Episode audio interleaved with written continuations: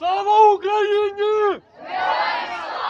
Glória à Ucrânia é uma das frases que se foram ouvindo desde o Parque Eduardo VII até à Praça Dom Pedro IV, em Lisboa. Olana vem da Ucrânia e esta quinta-feira agradeceu a Portugal e ao Presidente da República o apoio que o país tem dado aos ucranianos. We are uh, inspired by his words and we are just respect him more and more because he is not only professional, he is, uh, he is supportive and he is uh, open-hearted. Também a assinalar o Dia da Independência da Ucrânia estava Igor, um ucraniano que veio para cá há sete anos. Conta-nos que Portugal é um país amigável que acolheu as mulheres e crianças que tiveram de fugir da guerra. Eu acho que é um país muito amigável que accepta bem os, uh, os, os, uh, os uh, pessoas dos outros países e que é muito importante também para todas as mulheres e crianças que agora estão aqui por causa da guerra Ucrânia.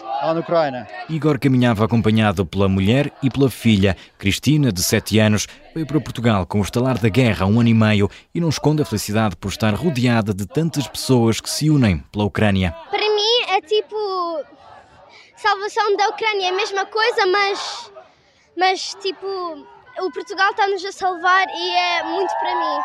E como é que descreves este ambiente? Tipo, todos os ucranianos vão tipo, juntos e me faz feliz muito. E com Cristina, Igor e Olana caminhavam mais centenas de pessoas, todas com destino à Praça Dom Pedro IV, onde foi inaugurada uma exposição fotográfica chamada Crianças da Ucrânia, Crianças do Mundo.